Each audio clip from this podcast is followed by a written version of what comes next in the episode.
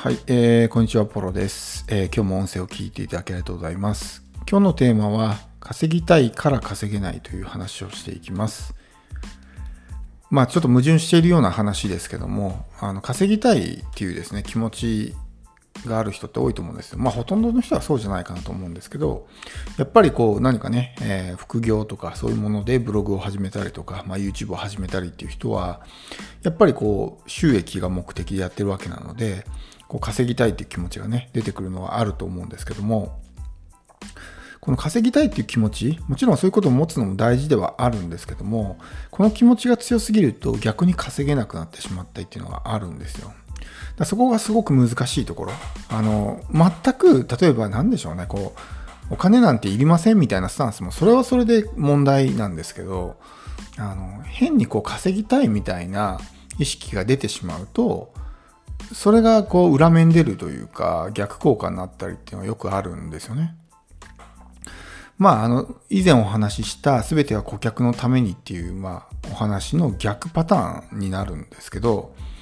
結局、その稼ぎたいっていう気持ちが出るとどうなるかっていうと、その、お客さんの目線になれないってことなんですね。全部自分の利益しか見えなくなるから、こう、どうやってかわすかみたいなことばっかりを考えるわけですよ。どうやったらお客さんが喜ぶかなっていう視点ではなくて、とにかくもう自分の儲け、儲かればいいというような感じになってしまうんで、お客さんのことが見えなくなるんですね。でお客さんのことが見えなくなるってことは何を欲しがってるのかもわからないから、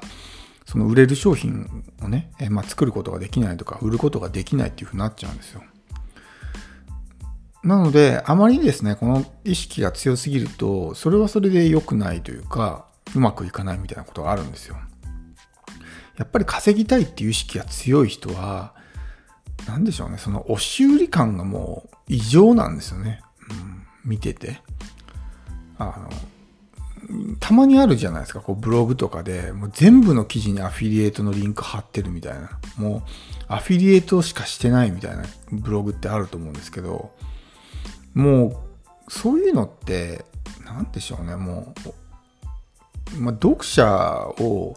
単なるお金づるとしか見てないみたいな感じなんですよね。もう。だって本当にこう知識とかノウハウとか、まあ、何かしらの有益な情報を提供するつもりであれば必然的にそういう形にはならないと思うんですよ。毎回その何でしょうアフィリエイトするばっかりみたいなね。もちろんそのお金を稼ぐことは悪ではないし、むしろいいことだとは思うんですけど、僕も。なんか、うん、そこに、何でしょうね、こう、うん、まあ、相手に対する配慮が足りないような感じがするんですよね。見てて。その同じアフィリエイトリンクが貼ってある場合でも、例えばすごく楽しい趣味をこう綴ってて、で、この商品本当いいですよ、僕使って楽しかったです、みたいなのだったらまだわかるんですよ。もう、あ、本当にこの人これが好きなんだな、みたいなのが伝わってくるから、それって、あんまりこう、修理感とか、そういうものを奪うようなね、テイカーでこの人みたいな感じはしないんですけど、もう明らかに、その、なんでしょうね、もう売ってやろうみたいな、もう買わせてやろうみたいな感じの人っているじゃないですか。別にその商品に興味があるわけでもないし、ただなんかこう、ちょっと報酬がいいから、これをまあ買わしてやろうみたいな感じの、うん、のが伝わってきたりとか、すると思うんですね、うん。そういうのってやっぱりお客さんも気づくし、やっぱ読んでて楽しくないんですよね。見てて楽しくないとか、もう明らかにもう、売るためだけだろ、それみたいな感じのが伝わってくるから、逆にそれでお客さんが逃げていくみたいな感じになるんですよ。やっぱり誰だってね、そういうふうにこう、いいように使われて、まあ、金づるにされたくないじゃないですか。うん、だから、それをすることによって逆に、まあ、お客さんに逃げられてしまう、信用を失ってしまうっていうことがあるんで、変にこの稼ぎたいっていう気持ちが前に出すぎるとうまくいかなかったりとかっていうのがあると思うんですよね。あの、まあ、そのお金ってちょっとまあ難しいんですけど、その、後からついてくるんですよ。これも本当にこう、まあなんでしょうね。すごく抽象的ではないというかね、まあ、あの、まあ、その精神論というか、まあ、スピリチュアル的な話になるんでちょっとねあの信じがたい部分もあると思うんですけどお金っていうのは何でしょうねその後から遅れてやってくるものなんですよね。先にこう全部ギブして与えてでそれからしばらくするとその人じゃない別のとこから帰ってくるんですよ。そういう仕組みになってるんでだから例えばもうとにかくその誰かを喜ばせるためとか、え、そういうことを考えてとにかくギブするんですね。そうするとその人じゃないけども別の人から別の人っていうか別のところからお金がこうやってくるようになるんですよ。人を喜ばせるようなことをずっとやってたら、うん、だからあの何て言うんですかね。そのお金を受け取るのをちょっとタイミングを遅らせるんですよね。そうするとすごく大きなお金が後からバッと入ってくるんですよ。だそのすぐにお金が欲しいってなってこうやってしまうと小さなお金しか入らないんですけどそのお金を受け取るタイミングをどんどんどんどん遅らしていってとにかく今はその価値提供したりとか人を喜ばせることをしようっていうことをやってるとそういうことをやってるうちにこうどんどんどんどんですねなんかなんていうんですかあの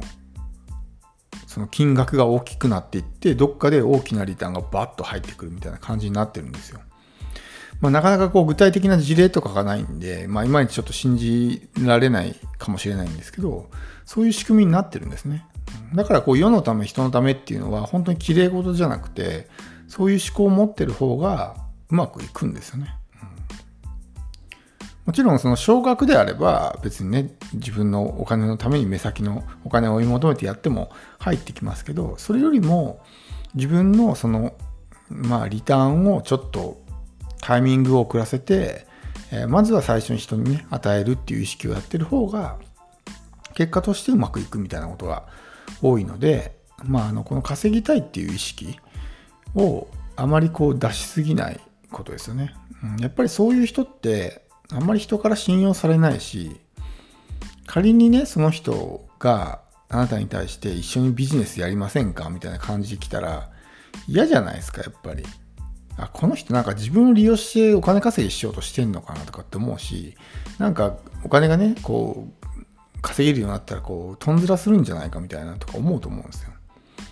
うん、もう全部そのね自分とやりたいからじゃなくて単純にお金を稼ぎたいからやってんだろうなみたいなのがすごく伝わってきたりとかするんですよね。うん、そういうのってやっぱりあのまあ嫌がられるというか僕もね、たまにこうメールとかもらったりするんですけど、見ず知らずの人ね、メルマガの読者でも何でもない人とかから、ある日突然こうね、メールをもらったりするんですけど、なんか私のこのブログ記事をね、掲載してくださいみたいなことを言われるんですけど、まずはやっぱりこう自分から先にね、与えるみたいなことは大事だと思うんですよ。それってやっぱり自分のことしか見えてない。うん。から、あのあなたにとって有益ですよ私の記事を貼ったらみたいなことが書いてあるんですけど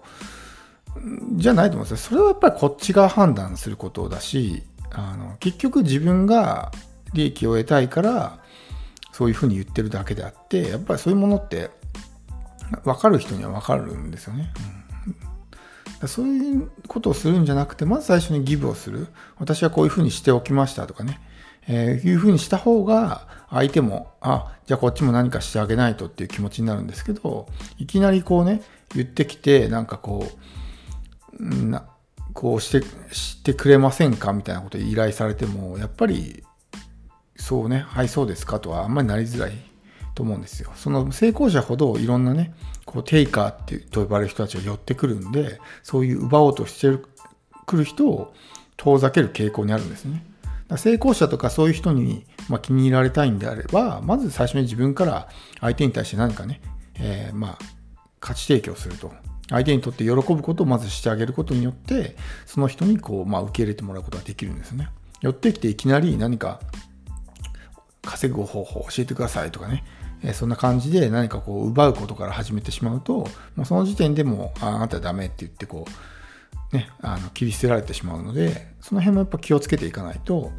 まずは与えるっていう意識ですね、えー、を持つと結構うまくいくことがあるので、まあ、ぜひですね、ちょっと、えー、意識してほしいと思います。では、えー、今日は以上です。最後まで聴いていただきありがとうございます。